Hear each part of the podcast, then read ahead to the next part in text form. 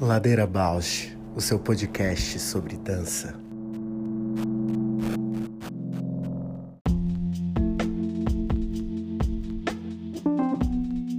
Olá, meu nome é Juliana Zelensky Alves. Sou bailarina, professora, pesquisadora, artesã e artífice da dança na infância. Compor o Ladeira me move porque borra minha presença na escuta do outro.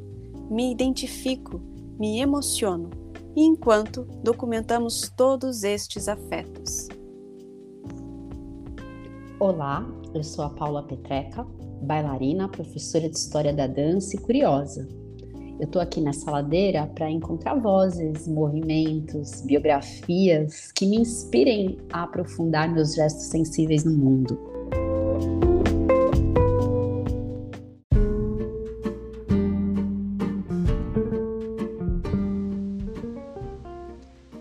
Ladeira Bausch é um encontro semanal para mover pensamentos de corpo. Um podcast que se propõe a horizontalizar a dança na sua vida para a dança horizontalizar você. Toda segunda-feira, um novo episódio com temas para dar voz a uma dança mais perto de você, contando o que nem sempre vai para a cena, sem glamour e sem mito.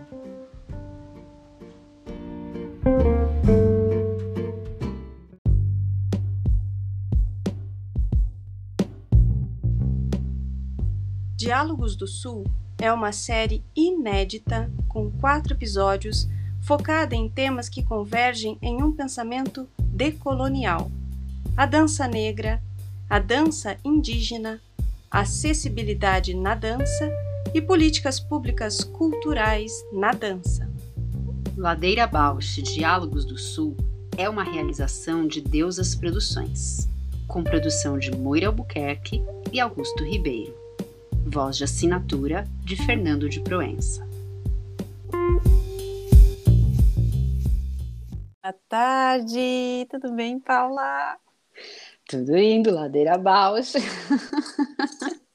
Ladeiras móveis. Ladeiras móveis nesse 2022. Primeiro episódio do ano que estamos gravando. Muito especial. Sim, esse ano eu acho que vão ter coisas assim que a gente vai gravar e vai trabalhar mais em cima sobre a questão. Acho que eu estou bem, nossa, estou bem curiosa com esse novo formato uhum. que a uhum. gente está pensando. Sim, mergulhar nos abismos. com leveza também. Mergulhar nos abismos com leveza. Eu tô toda numa poética aquática agora, voltando da praia. é uma engraçado e tem ladeiras no fundo do mar, né? A gente e Nossa, tem ladeiras chegando que... na praia às vezes, né? A praia que eu tava é aquelas de tombo. Uhum. Você já uhum. tem que descer uma ladeira. E você nunca sabe se vai ter buraco ou não, né? Uhum. Aí entra entrando. com coragem, com cautela. Isso foi uma coisa que eu fiquei pensando muito, né?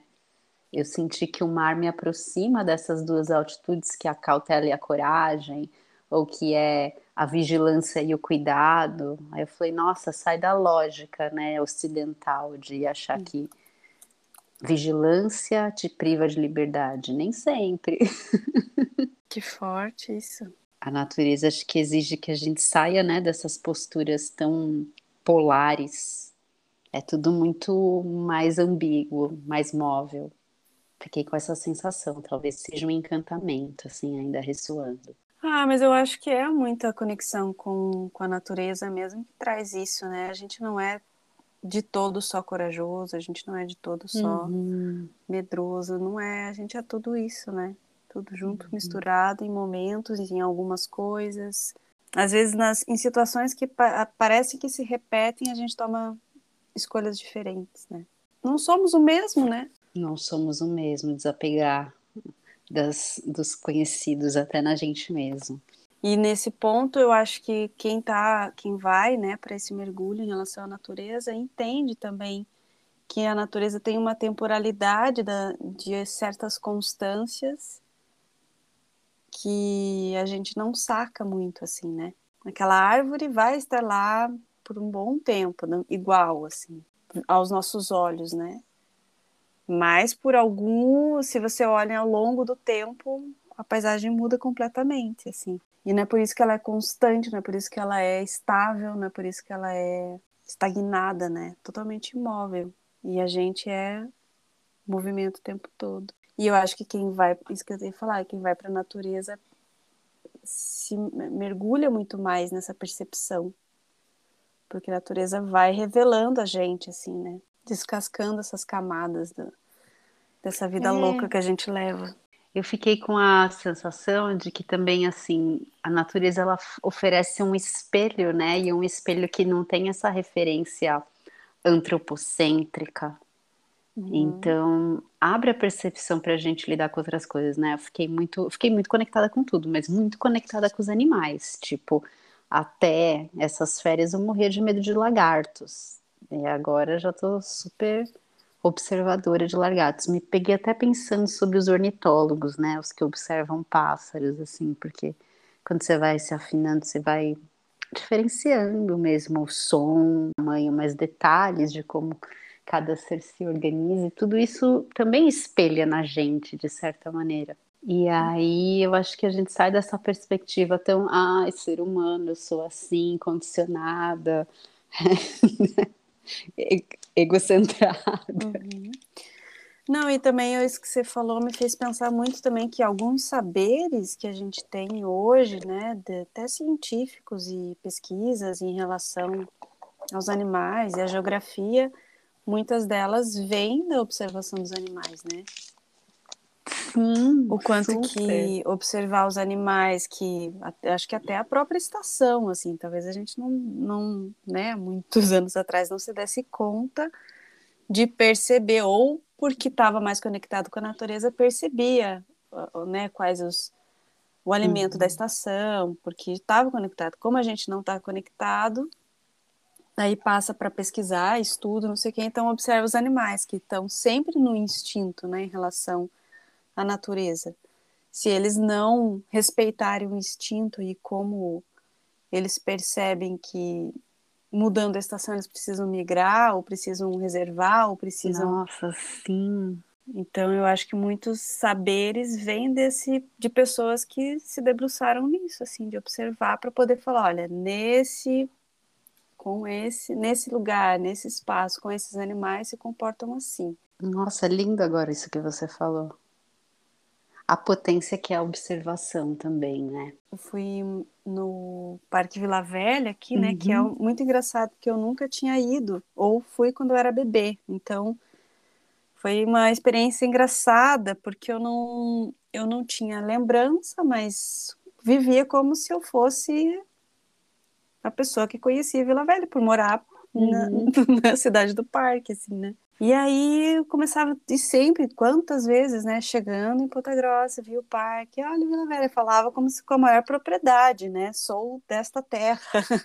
e nunca estive lá, assim, né, que, que tivesse lembrança. E olhava nas fotos que meus pais, quando foram, e não me via, então a memória até das imagens não completava para mim, né? Que forte! Então, quando eu, estive, eu, fui com as crianças lá, só eu e eles, assim, então parece que eu fui, nossa, eu lembro dessa pedra, dessa rocha, com meu irmão em cima dela. E antigamente podia se aproximar. Uhum. E hoje não, não pode mais se aproximar. Tipo, é, é, tem toda uma estrutura né, de, de preservação dos arenitos lá, e não pode é, chegar, e daí tem todo um cuidado, pode ter riscos, né? Riscos, animais peçonhentos, pode, quais, quais são as a fauna que habita ali. Então, nossa, muito interessante assim. E aí você conhece no mesmo no mesmo passeio três tipos de paisagens. Uma é um, uma lagoa, o outro é uma furna e o outro são os arenitos, assim. Então, três aspectos da natureza assim muito Uhum. Diferente, assim, né? E a furna é tipo uma caverna. Guria é um tipo uma caverna. Assim, essa a mais impressionante que, que habitavam muitos pássaros, assim, que ali eu acho que é uma coisa que, eu, que ficaria horas só observando, assim, mas o passeio tem um limite, mas até daria para ficar bastante tempo, assim, pelo menos um período, assim. Mas é 50 metros de profundidade para dentro de, da terra, de rocha, de vazio, assim, ah. tipo um, um, buracão, assim, uhum. enorme, e mais 50 metros de profundidade de água. Gente. Para dentro da terra mesmo. Nossa, que forte. E antigamente, nos anos 80, podia tinha um elevador, daí tinha até uma esplanadinha que fizeram embaixo, assim, você ficava na beira do lago, assim. Lá 50 metros. A 50 metros de profundidade. Daí foi desativado esse, esse elevador, tá só as ruínas do elevador, assim. Que Porque forte. passa por diferentes processos de administração, né? E o turismo aqui no Brasil, que também tem suas precariedades, né? Sim, super. Mas eu fiquei impressionada, especialmente com o som e com o comportamento dos pássaros, assim. Eu acho que ali é o tipo o ninho, né? Um, um tipo, lugar protegido. É, tipo, sabe quando tem o um mangue? Ali parecia o, o mangue dos pássaros, assim. E tem um som que é dos, dos pássaros ou um som que é da profundeza mesmo, do e que os... coa? O que, eu que é acho esse que som? É, eu acho que é o do eco. Tipo, canta vários pássaros, mas tem vários ecos do.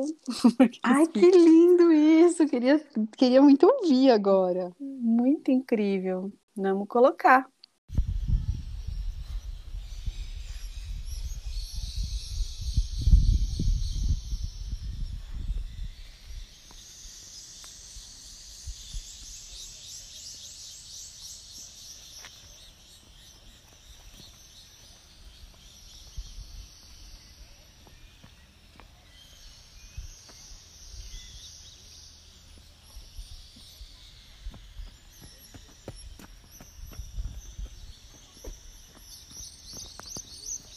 Vi, eu conectei aqui com as sereias agora. Ah, que legal, olha Porque só. eu achei super... Fe... A primeira coisa que eu senti, assim, nossa, que feminino. Aí eu falei, calma, escuta mais. E aí eu lembrei que as primeiras sereias, né, descritas lá nos gregos, elas não são mulher e peixe, elas são mulheres e aves.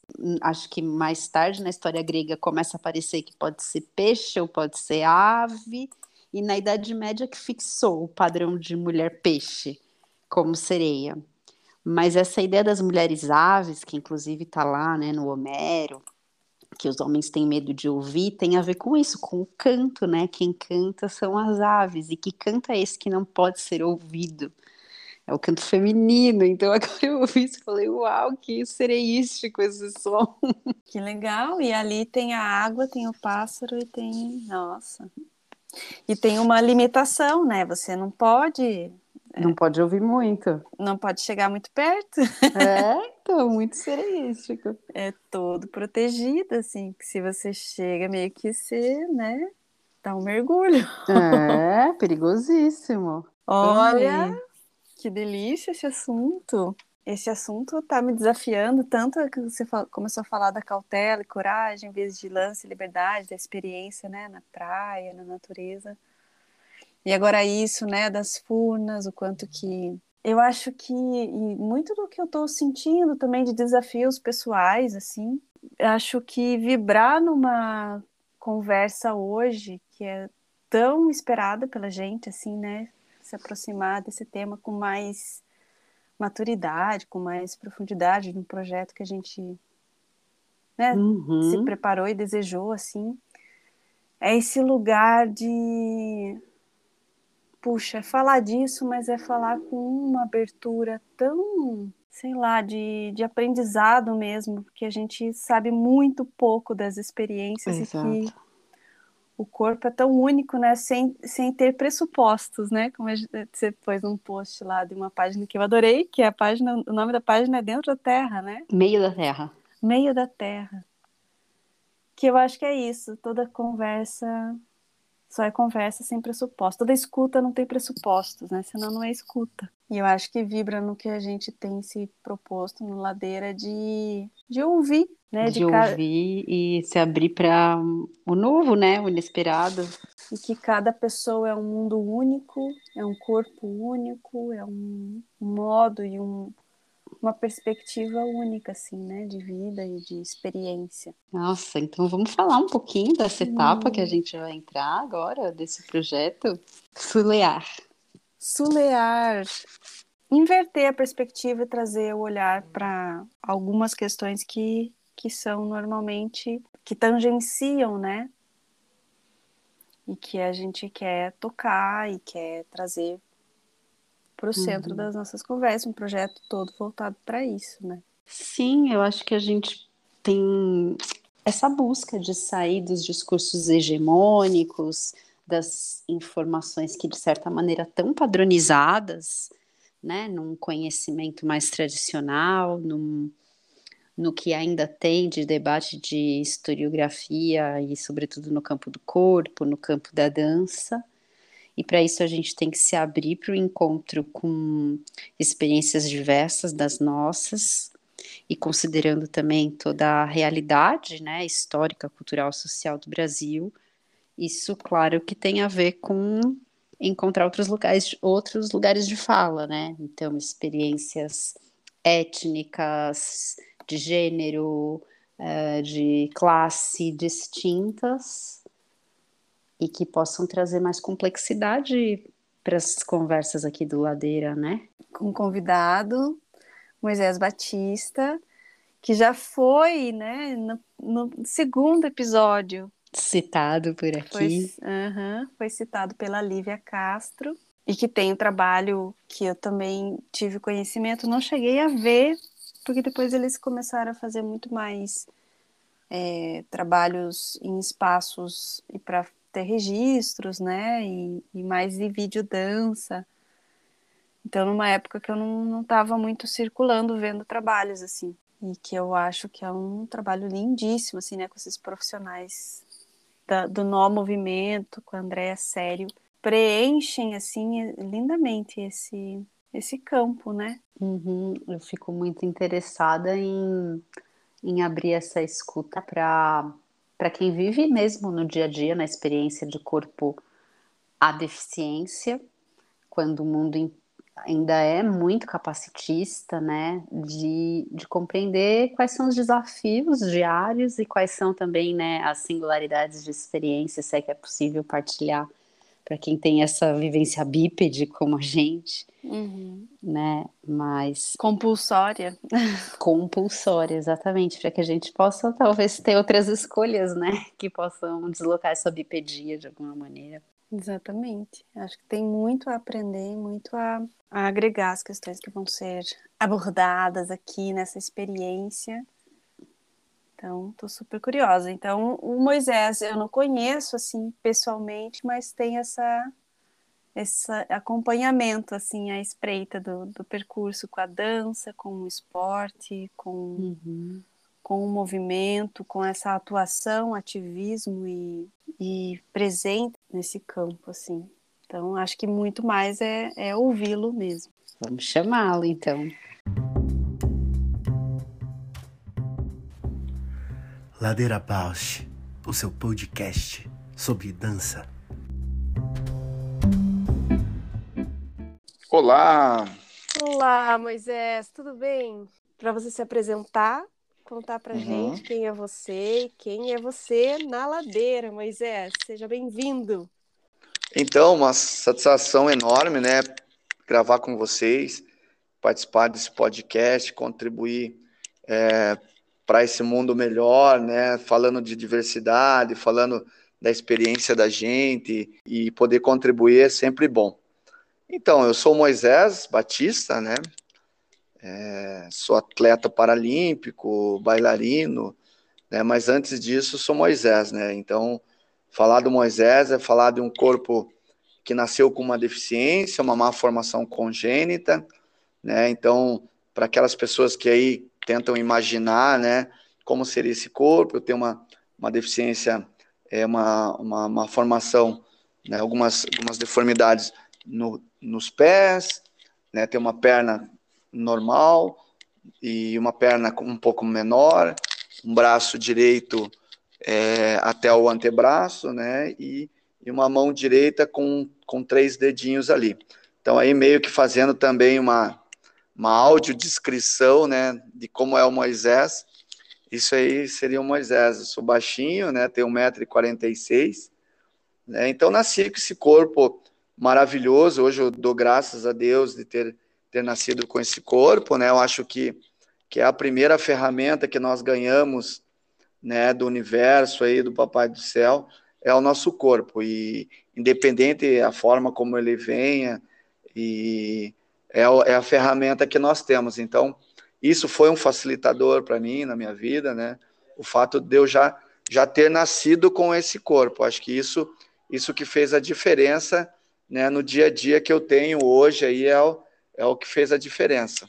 Ótimo, muito bom ter a, a audiodescrição, porque eu acho que nesse caminho que a gente tem feito do Ladeira, de ouvir, né? Ouvir movimento, ouvir a voz do, de, de corpos que movem, ouvir também uh, a audiodescrição do corpo, acho que expande tanto assim, porque a gente também no imaginário limita, né? Às vezes a voz ela já ganha um corpo no que a gente na limitação do nosso imaginário, na limitação das nossas referências também, né? Incrível. É, eu acho que isso é isso isso vem bem de encontro, né, ao, ao nosso trabalho, ao trabalho de vocês, de, do que a gente vai comentar hoje, que é a dança, né, particularmente, né, de, do quão difícil é a gente muitas vezes ter essa consciência, né, de Sim. como é a gente parar para se perguntar como é que é esse meu, tá, que corpo que você tem, né? É, ah, ele é um corpo assim, com 70% de água, com isso, com aquilo, mas que também é assim, que, que tem suas limitações assim, que tem suas qualidades assim. Então, hum. é, para mim, ter a, a, ter a deficiência é, é, é, antes de mais, nada, de mais nada, transitar nisso, sabe? É, não é uma aceitação, em si um conhecimento a cada dia, né? É, todo mundo fala assim, ah, nossa, essa autoaceitação, né? Se aceitar, não. É se autoconhecer e explorar esse, esse, esse lugar, esse corpo, né? É, para se autoconhecer, né? Acho que isso, esse é o, a grande pegada aí do meu corpo. Bom, então aí começa a contar, então, como que foi esse encontro, a saladeira de você, atleta paralímpico, com a dança, é, né? É, ele é toda uma história, né? Que na verdade começa lá com meus pais, né? Casal apaixonado, tiveram um filho, primeiro filho, de repente nasce uma, uma criança com deficiência. Eu gosto sempre de estar contando isso, porque faz parte de toda essa trajetória. Não tem como eu contar de todas as minhas conquistas enquanto corpo, enquanto, enquanto ser humano, né? Sem contar como foi tudo isso, né? Então, foi muito importante essa relação. Imagina, né? Para os meus pais, o primeiro filho, estou com 45 anos, 45 anos atrás nasceu uma criança com deficiência. Como é que foi isso? Claro que para o meu pai, que era pura razão, é, foi difícil, mais difícil que para minha mãe, que era puro amor. A mãe, a mãe aquele amor de, de ventre, de materno, né? Então, para ela, eu era o filhinho lindo da mamãe, né? E, mas o meu pai sempre aquelas preocupações, né? De, de nossa, como é que vai ser? Então, ele foi solucionando isso de, de acordo com essas preocupações. Então, eu me adaptei com, com muito, com uma muleta, né? Ele criou uma muletinha a partir de um tronco de árvore, ele criou uma caixinha onde eu me deslocava dentro de casa. Então, ele foi criando alternativas e ferramentas para esse corpo, pensando num futuro. Então, é esse o, o amor dos pais pensando num futuro enquanto. E como é que vai se virar? Como é que vai pegar na, na caneta? Então, tudo isso eu já fui criando essa acervo, né? Vamos dizer, falando uma palavra mais difícil assim, mas é, fui criando todos esses movimentos, essas possibilidades dentro do meu corpo. Então, isso foi um grande facilitador. É claro que, além de tudo isso, o amor, o, o aceitar, o objetivo que eles tinham de ter uma família e dessa família filhos, e tanto é que somos uma família de quatro irmãos, né? Ela continuou com esse projeto, então gosto de ressaltar essa coragem, porque quem de nós teríamos essa coragem de muitas vezes no primeiro objetivo acontece no revés de uma criança com deficiência, não, eles eles aceitaram isso e exploraram isso da melhor forma possível, né?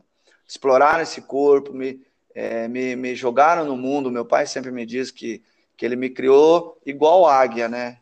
Quando comecei a criar pena, ele meteu o pé na, na minha bunda e vai voar, né? Então, isso foi muito legal.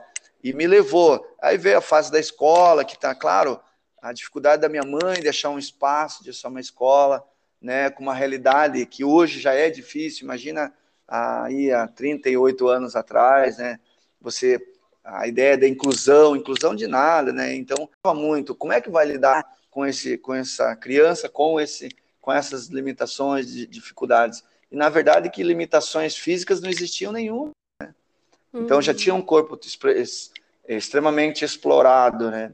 Já por essa, por essa permissão. Eu acho que é essa a palavra, é, essa permissão dos meus pais ao mundo, sabe? não, não querendo, ao mesmo tempo que me protegendo como pais, me, me, me assessorando em tudo, né, nas adaptações, mas ao mesmo tempo me permitindo, né, ao, ao difícil, ao dificu, à dificuldade, ao mundo, às pessoas. Então eu nunca fui separado de nada, de festinhas e nada. Então, e a escola foi muito isso, né? Encontramos ali uma escola um, que também com profissionais fantásticos, então também não dá para eu falar da minha história, sem falar desses profissionais que, que passaram é, pela minha vida, né? É, a dona Luísa, minha primeira diretora lá, a professora Cassirley, que me aceitou numa escola onde tinha uma classe especial, que era essa necessidade daquela época, né? Ah, o pessoal com deficiência tem que ir para um espaço especial, separado, diferente. Né? E não, ela falou, não, mas espera aí, ele caminha, ele come, ele vai no banheiro sozinho, então, por que não colocar ele numa, numa classe convencional, regular, junto com as outras crianças? Então, é essa, essa permissão de tudo isso.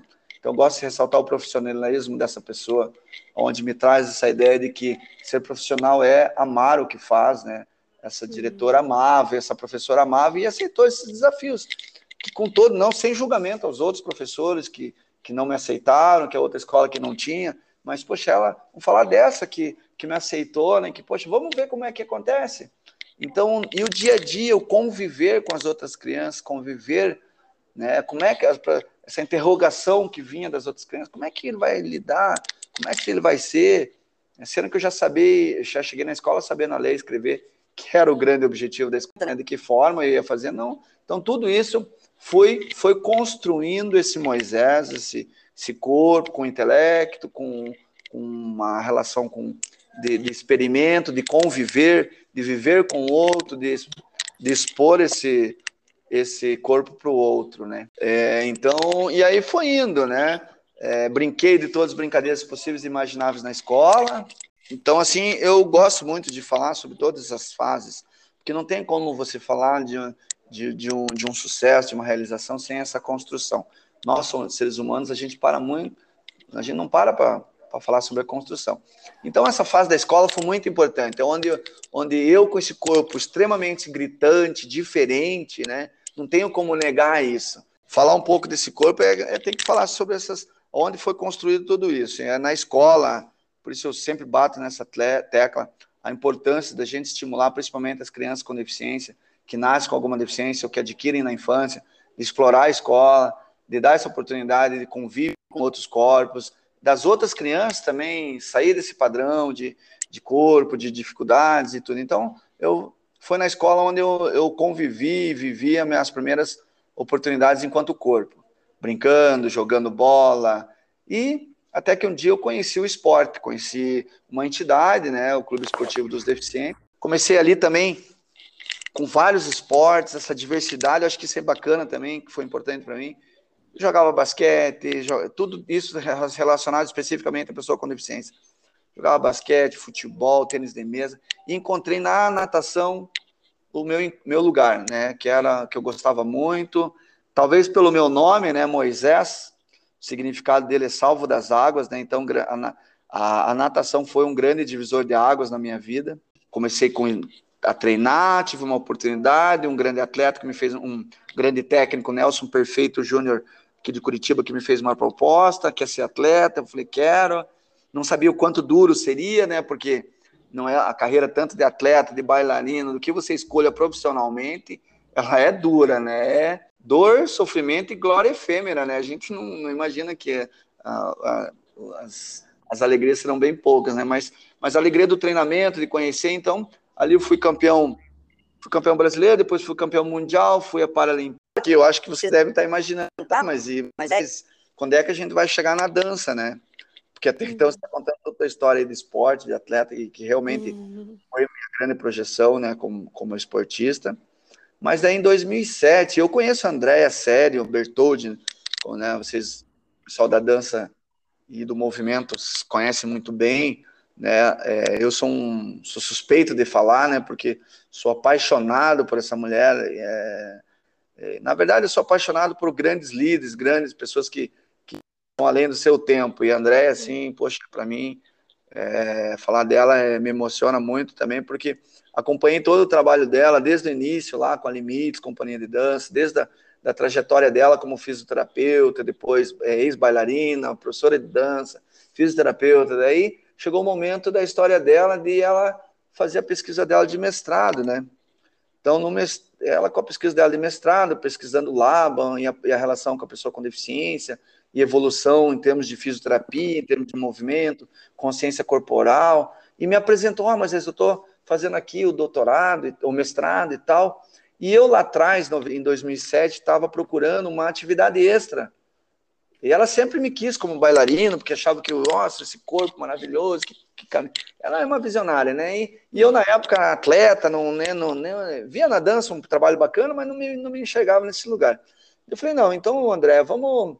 Eu estou procurando uma atividade extra. Na época tinha muito Pilates, né?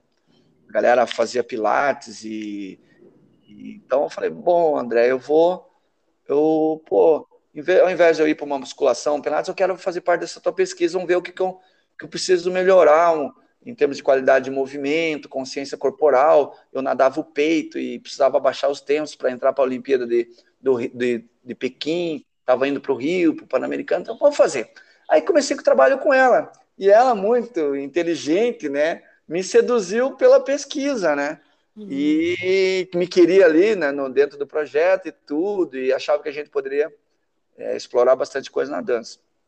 E eu comecei a fazer o trabalho com ela, né, resumindo ali com o esporte, eu tive um resultado, eu, eu dedico esse resultado, eu já não tinha mais com a natação, com a água, com o trabalho com piscina, com o trabalho de força, eu já não tinha mais de onde tirar, a não ser essa consciência corporal.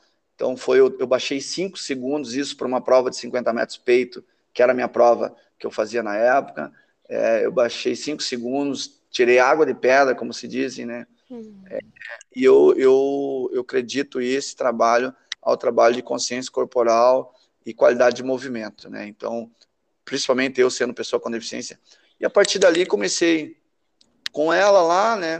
O meu, a, a minha trajetória na, na natação até 2011, que foi meu último Pan-Americano com a natação. E comecei um trabalho lá, a princípio de, de extra piscina e tal, e começamos criar já uns processos coreográficos. Participei de uma conclusão de, de trabalho de curso para Mariângela.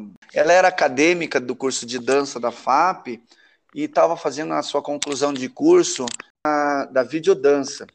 Estava lá com a Gisele Onuc, que era a orientadora dela no curso, né, no curso de dança. E dela, desde me fizeram essa proposta. O bailarino que, que já era bailarino também na, na dança ali, né, né, tinha mais de corpo, mas muito pouco de dança, né? E aceitei esse desafio. Então é uma característica minha sempre aceitar os desafios, assim, sabe? Então, é, principalmente relacionados a corpo. E e aceitei esse desafio de fazer esse, essa pesquisa, né, de conclusão de curso, e numa linguagem que estava super, super, era uma inovação, né, isso foi, não lembro que ano que foi, 2000 e, acho que foi 2008, será?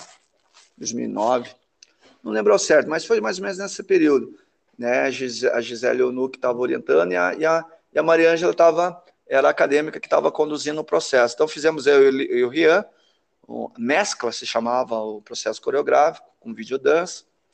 E ali foi meu primeiro, um dos primeiros trabalhos com a Thaís, Catarim também, que né, fizemos um trabalho coreográfico. E aí foi, foi, comecei a entrar num ambiente ali mais artístico, de dança, de bailarino. E agora, né, faço parte da Movimentos em Rede, né, que é a, a companhia lá da Andréia, que a Andréia é, é, a diretora né, e dona da, da, Não é uma companhia, é, na verdade é uma empresa que trabalha, que assessora aí com vários processos né, é, artísticos e pesquisas, né? Então, hoje faço parte lá, nós temos um trabalho chamado Habitat, trabalho fantástico, eu e a, e a temos eu, a Lívia, o músico que é o Maxon, é, estávamos, temos também a, a Diviane, que é, faz poesia junto, né, agora em, em, entrando outros artistas né, no, no, processo, que a Diviane está longe, então estamos aí com esses processos. Então, para mim, é, é, é, transitar num ambiente novo também, o da dança, porque, mas é muito, muito mais para aquele lugar do, do, do seguir tempo, seguir regras, limites, técnicas específicas, padrões, e a dança te dá uma liberdade enquanto corpo, enquanto mente, culturalmente, espiritualmente também, relacionamentos, você conseguir levar uma linguagem, uma ideia tua para as pessoas através do corpo, né? Isso para mim é bem bacana também, numa nova área. Cheguei na dança e agora nós vamos que vamos. É, yeah, vamos que vamos. Nossa, é muito legal ouvir. Fiquei muito com essa ideia, né, que você falou acervo, mas eu acho que é um repertório, né, de experiências corporais. É um repertório, realmente. É. E olha quanta coisa. Tem um assunto que a gente tem ouvido muitas pessoas e tem falado assim, quanto que a dança às vezes, no teu caso, ela foi complementar e uma outra opção profissional. E às vezes a dança ela afunila tanto a prática que ela não abre outras experiências de repertório corporal. Às vezes uma pessoa que está se dedicando à dança fica fazendo tanto dança que poderia fazer uma natação que ia ajudar profissionalmente na dança, entendeu? Uhum. E às vezes a gente não, a gente tem entrado nessa, nesse questionamento. E você falar que ganhou cinco segundos, né, de como consciência de, né, de movimento, movimento, de movimento. Uhum.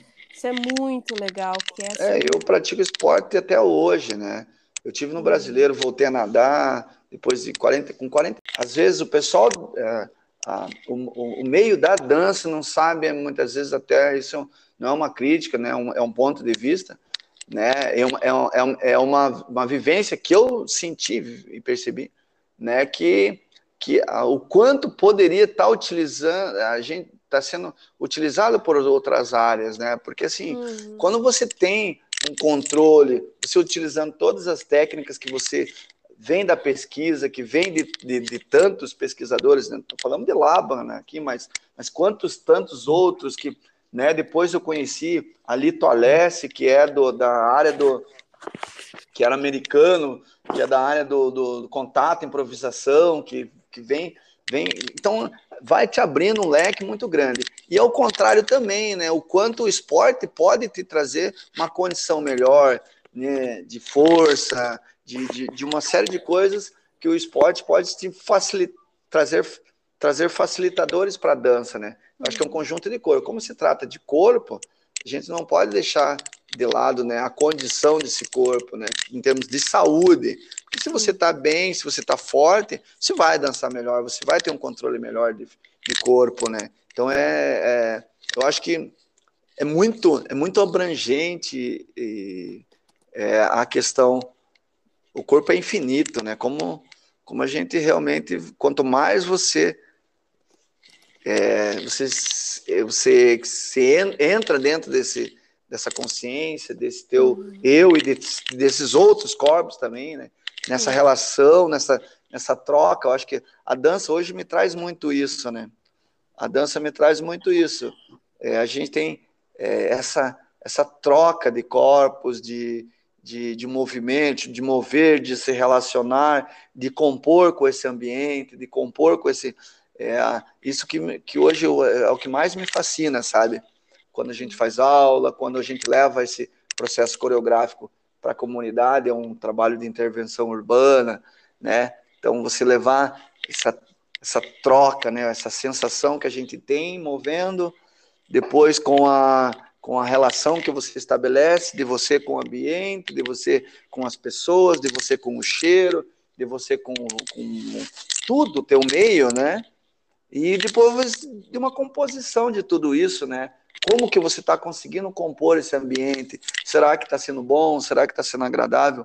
Eu acho que é bem nessa, nesse lugar é que a gente, se o mundo tivesse andando nesse, nesse, nessa ideia, a gente estaria, acho que, não que hum. estejamos todos ruins, que tem muita coisa boa, mas podemos estar bem melhores assim, né, Enquanto nessa... sociedade, né? Quanto sociedade. Uhum. E, é, e aí é que eu, que eu digo da responsabilidade de nós, enquanto artistas, enquanto bailarina, a gente não deixar perder isso, porque, cara, a gente está indo numa onda de máquinas, de virar robô, de, de híbridos, e, de, e que a gente está eh, ficando frio e distante, sozinho, encaixotados uhum. em celulares, né?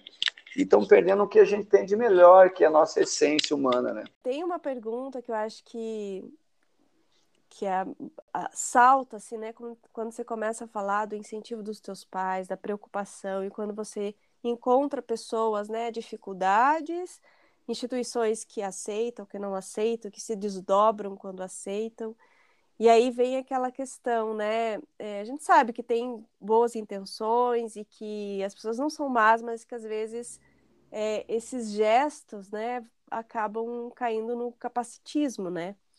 Se tem alguma experiência que você conseguiu mudar essa inversão de valores, de alguém que se aproximou e que estava indo por esse caminho, né?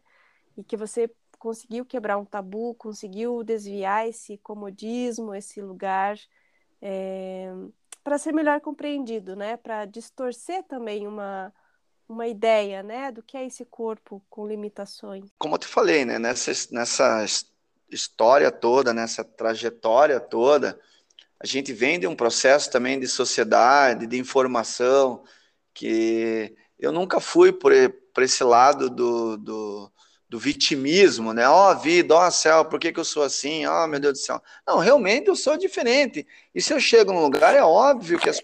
Opa! Tá um bar... Entrou um barulho aí. Deixa eu tirar o meu aqui. Aí. Tá, levantei.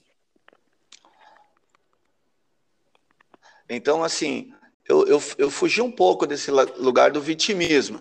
Claro que às vezes, poxa, né, tem coisas que vão indo, indo, indo. Hoje, eu com 40 e poucos anos, já, pô, tô com, com esse, é, um saco cheio, né, mas é, é, como se fosse, né? Claro que vão, nessa trajetória toda, foram acontecendo, foram situações de sociedades e ambientes, mas assim, eu nunca levei para o lado do vitimismo, e sim muito da informação, sabe?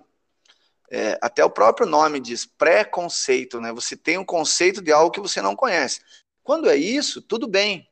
Agora, quando é uma coisa assim, do lado maldade, né? Pô, eu não gosto disso. Olha, muitas vezes as pessoas te veem como, uma, como algo menor, e daí quando percebem que esse corpo que você julgava menor produz muito mais, que às vezes muito mais que você mesmo, aí vem, não é mais preconceito, já transita em maldade, que uhum. é o que uhum. normalmente acontece. As pessoas confundem muito. Às vezes não é uma coisa ruim, é um conceito que você não tem. Eu também tenho alguns, né? De um uhum. convívio em alguns lugares, por exemplo, eu sou religioso, sou católico, venho de família católica. Imagine algo muito mais engessado do que isso. E quando eu comecei a abrir minha vida para outros ambientes religiosos, conhecer pessoas diferentes, enquanto eu não conheci, só que eu nunca entrei em nenhum julgamento. Então é, é muito disso, da informação. Então eu sempre procurei nesse lugar transitório. Então já passei por N situações. Relacionamento, muitas vezes eu tive problemas com as, as famílias das meninas que eu escolhi para minha vida do que com as próprias meninas, você está entendendo? Uhum. É, eu, eu tenho os, eu tive dois casamentos que no, meu problema não foi nenhum problema com com deficiência por não ter dado certo. Foi problema que talvez eu não, não sirva para casar, né? Tenho dois filhos maravilhosos e que não têm deficiência nenhuma e tudo. Então, assim, muitas vezes não, a gente vai por esse caminho de, ah, da deficiência e tal. Mas é claro que a gente ainda tem fatores limitadores. Por exemplo, é, hoje eu tenho utilizado muito cadeira de rodas. Poxa, se eu não tenho um ônibus, um, e agora adoro utilizar o transporte coletivo. Eu acho que, poxa, é uma, é uma facilidade para o mundo ter é, transportes coletivos melhores, vai ter um mundo melhor. Né, outras formas de, de, deslocamento, a não ser um carro que te carrega uma pessoa. Então, eu posso pensar nisso. Mas, poxa, se eu não tiver um ônibus adaptado, se eu não tiver uma pessoa capacitada para mexer com esse ônibus, se eu tiver, sabe? Então, é, uma manutenção disso. Então, tem, tem limitadores que muitas vezes é de políticas públicas, de fatores limitantes, né? Hoje em dia, em, é, sinceridade, assim, muitas vezes a questão da deficiência ela está a, a, esse lugar do preconceito, de tudo, porque hoje é mais é políticas públicas, me, me dar alternativas para que eu possa ser eu mesmo. Acho que é bem nesse. Ah, eu quero fazer um esporte, eu tenho um ginásio ideal, ah, eu quero, eu quero fazer uma natação, eu tenho uma piscina ideal. É muito disso, não do preconceito de, ah, não quero vocês aqui. É mais é do eu dar condição que as pessoas estejam nesse lugar, está entendendo? Uhum. É, então é muito disso, é mais é da gente, e é nesse, é nesse, nesse, nessa oportunidade que hoje eu estou. Então hoje, além de bailarino, um, um ex-atleta em atividade, eu gosto de dizer assim, né? E eu, que eu estou em atividade, mas sou um ex-atleta, né? Mas eu tenho esse privilégio. Mas hoje, hoje eu trabalho na Paraná Esporte, né? É, lutando por políticas públicas, é, tentando garantir esse direito, que é um direito do ser humano, independente de pessoa com deficiência, é direito, está lá, é constitucional do esporte, da cultura, da arte, da saúde. Então, quer dizer, a gente tem que criar, além de levar a informação, o que, que adianta eu ir na escola pública, eu ir nos lugares que tem pessoas com deficiência e dizer, ó, oh, gente, vocês podem ser um campeão igual eu fui.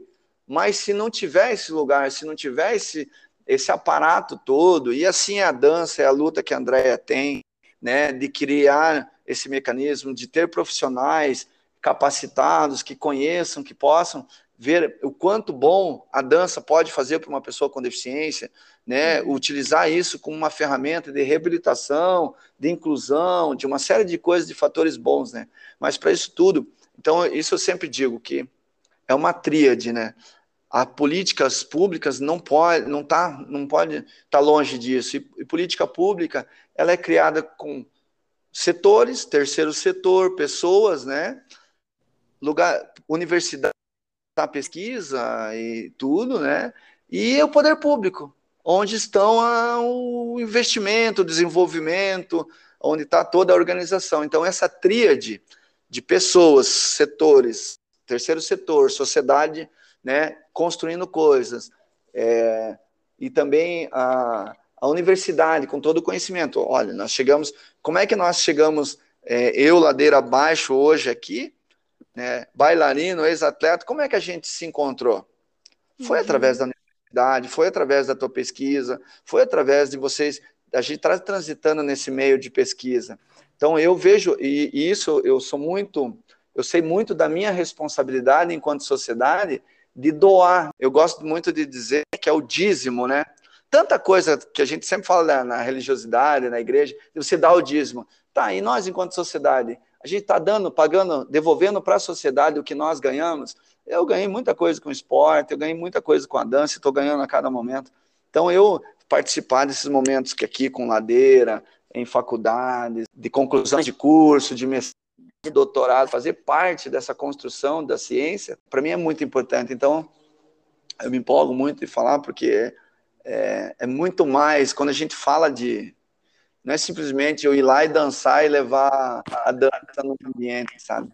Muito legal te ouvir, Moisés. Fico pensando muitas coisas assim sobre né, o papel das políticas públicas e das instituições nesse acolhimento, né? Mas queria te perguntar sobre os momentos em que você está em cena. Como que você sente os olhares da plateia, a apreciação do teu movimento, do teu corpo? Como que é para você ocupar esse lugar de protagonismo na cena? Cara, acho que por quê?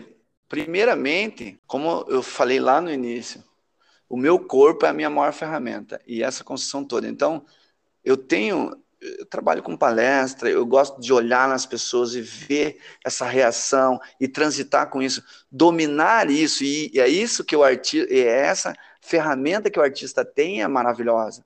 A partir do momento que você tem esse controle de você entrar e fazer, é, alterar essa condição, de ter esse controle. Então é, é fantástico. Você vai, você, você controla as sensações, né? Poxa, ah, foi estranheza que eu causei, então vou causar um pouquinho mais. Uhum. Ah, é, foi alegria com meu gesto, quero transitar com alegria, então vou transitar com alegria. Ah, é espanto, é movimento, é velocidade. O que, o que, que eu vou tô gerando? E a arte é isso, é gerar sensações. Né? Tanto é que a gente fala muito disso, né? Tá, mas como é que você vai fazer uma audiodescrição um, sobre a arte para uma pessoa com deficiência visual? Não é audiodescrição, porque é sensação, a gente não descreve a arte, a gente sente. Então, ter isso e ter esse, essa ferramenta. Olha a ferramenta que eu tenho, um corpo gritante, que vai chamar atenção independente. Então, eu já estou com metade do trabalho pronto. Está entendendo? E ao mesmo tempo que a gente tem trabalhado muito com a Andrea, é, é, é, é, é normal que vão se espantar, que vão gerar tudo isso.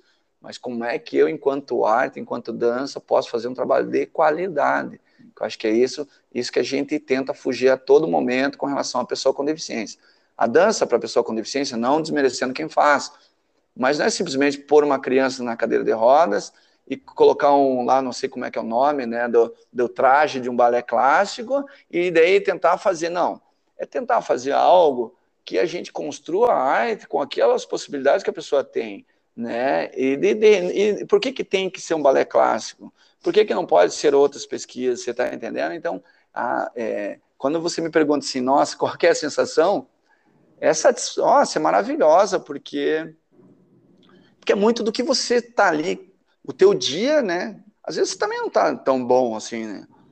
Ah, hoje eu estou meio cruel, então talvez é crueldade que você vai gerar ali, ainda mais que a gente que, que trabalha com inesperado, que, é, que o nosso trabalho é, hoje o Adaptat é, é muito em cima disso do que você sente, do que você e essa relação com o ambiente, né?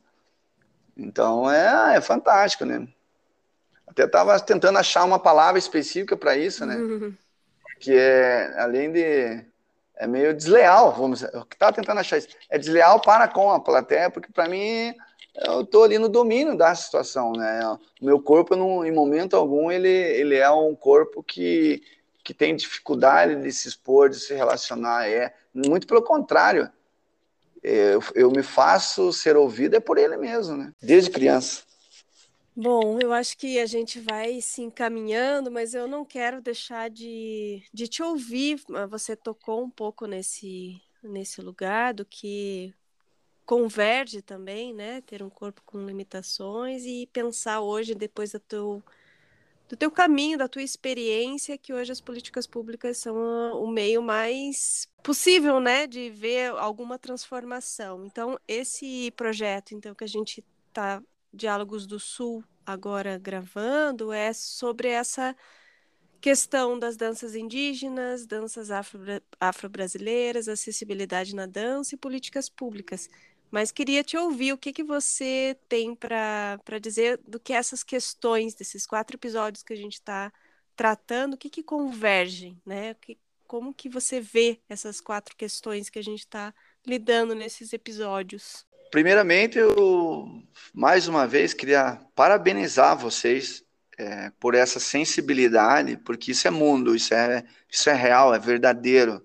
Você está entendendo? É e que muitas vezes está lá no seu ambiente, né, com tantas coisas ah, de nos trazer de bom e nós é, de facilitar também para esses ambientes, né, cada um com a sua realidade, com as suas coisas e com a sua com a sua beleza, né, e eu acho que é bem esse o caminho, sabe? A gente é, é, essa, eu vejo muito essa questão é, da teia, sabe? De, dessa, desse relacionamento. Política é a arte de se relacionar, né? E não tem como a gente não pensar em políticas públicas sem, sem essa interação, essa, essa, esse, não é nem um debate, a gente está colocando aqui o, olha, um olhar e demonstrando, e, e esses ajustes que não são necessários. Então, muitas vezes, é, transitar nesse ambiente de sentar e debater, hoje está difícil, né? E, então é muito importante é, esses momentos da gente chegar e primeiro colocar todas as qualidades, o que a gente tem de melhor e de dizer, olha, poxa, agora vamos ajustar o que, que a gente pode melhorar, aonde a gente pode transitar. O nosso desafio aonde é? O desafio será que é, é a gente está lá dentro do Teatro Guaíra, lá onde é o ambiente da dança? Não. Será que de repente o desafio não é sair desse, de, dessa, dessa redoma e, e, transitar em outros espaços, fazer com que essas pessoas se integrem, se, se num, num colegiado muito maior, que é sociedade, né? Nós somos sociedade, nós somos esse mundo diverso, e onde transitam pessoas diferentes, culturas diferentes. Então, a, é, a política pública é a nossa, o nosso grande passo agora, sabe? Voltando agora, né, depois de um momento de pandemia, de tudo, todo mundo saindo de novamente dos seus casulos, foi importante também, de repente, da gente repensar, né, e essa necessidade de se transitar também, né, e, e nesse momento, assim, de, de construção, que a gente agora é partir para essa segunda fase das que é a parte mais difícil, né? A questão burocrática, de você criar. Aí, é, é, hoje eu até estou pensando, será que eu acho mais a gente ir para as ações do que ah, é criar. Quanto mais gente movendo, quanto mais pessoas participando, é dessa forma que a gente constrói políticas públicas. A gente já passou por essa fase das leis, de tá tudo aí, o direito está aí. É, por isso que eu valorizo muito essas, essas iniciativas de vocês, nosso o Yuki, né, que é uma pessoa fantástica, que eu conheço particularmente, e de tantos outros líderes, né, hum. que com sua arte, com seu esporte, com estão aí tentando construir, e é, e é disso, é construção. A gente não dá muita. Hoje nós ficamos aí 40 minutos contando das nossas histórias. Então não adianta a gente vir aqui e falar, né, político, vir, uma politicamente vir falar de políticas, isso, não a gente conta do que realmente é construção e, é, e é, esse momento é de se integrar o coletivo, né? Isso é o grande legado que a gente foi. Agradeço, agradeço imensamente, tua generosa, partilha tua experiência grandiosa, riquíssima, é muito bom te ouvir. Não canso de, de além do, do que você fala das experiências, é o teu modo de ver, né? o, o lugar, a relevância que elas têm para a vida, assim, para todo mundo. Então, agradeço demais essa partilha. Eu é que agradeço mais essa oportunidade, estou sempre à disposição, sabe? Hoje me sinto muito orgulhoso dessa história, de sempre estar podendo contribuir com a construção. Acho que isso é o grande, grande legado, a gente e encontrar pessoas boas, né? Pessoas maravilhosas. Vocês são pessoas boas, tenho certeza disso. E os bons sempre se encontram. Moisés, também te agradeço. Só queria te pedir para deixar os seus contatos para os nossos ouvintes poderem procurar você nas redes, conhecer mais seu trabalho. Né, Facebook, Moisés Batista, Moisés Batista 11, Instagram, né, são essas duas as duas contas que eu mais uso, né? E estou sempre à disposição aí para estar tá colaborando com quem aparecer, tá bom? E também para dançar junto e ser feliz e dar risada. Estamos aí todo mundo junto. Vamos, é, esse, esse, momento, quando estiverem todos por aqui, vamos, pelo, vamos invadir algum espaço aí para dançar juntos, todos juntos. Maravilha, que assim seja. Ah, e não posso deixar de falar também que você admira a Andréia e eu também, apaixonadíssima, minha Nossa, querida orientadora. Ela, ela é minha, minha madre. Ah, que lindo, que lindo. Tá bom? Gratidão. Beijo grande. Gratidão. Gratidão Beijo. por estar com vocês aí. Beijo. Tchau, tchau. Valeu. Tchau. Tchau, tchau.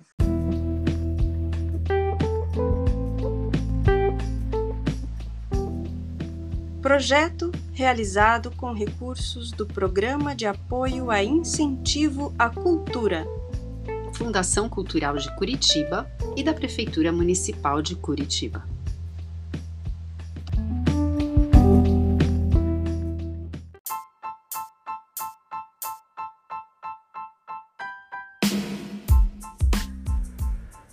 Ladeira Bausch, o seu podcast sobre dança.